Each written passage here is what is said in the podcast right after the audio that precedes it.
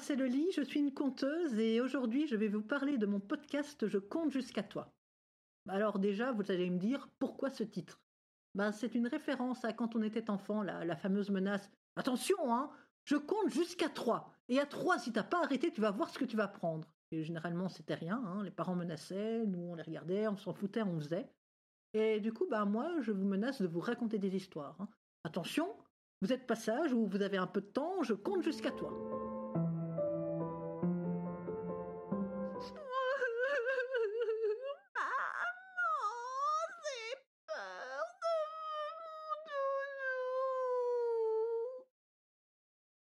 Papa monstre descend du plafond, en laissant des poils noirs un peu partout sur son chemin.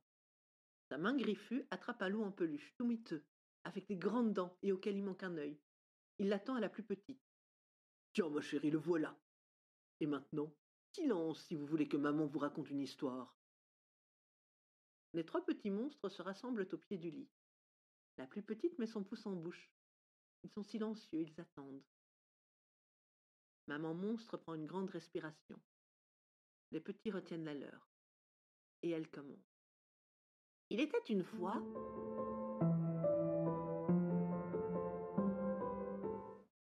Oui.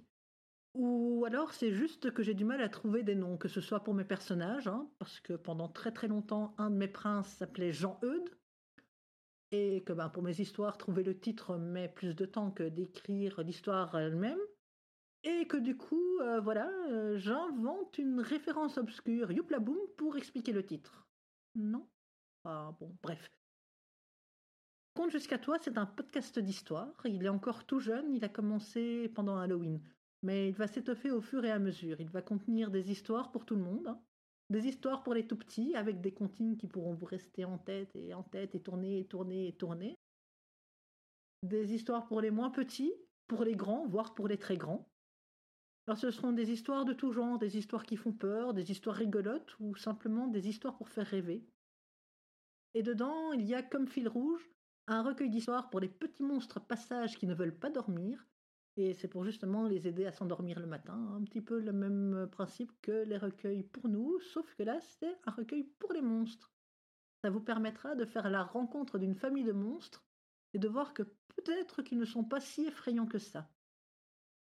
Alors n'hésitez pas à venir m'écouter, à venir découvrir les contes ou simplement voir que des histoires, ce n'est pas que pour les enfants et que ce n'est pas non plus que des contes de fées.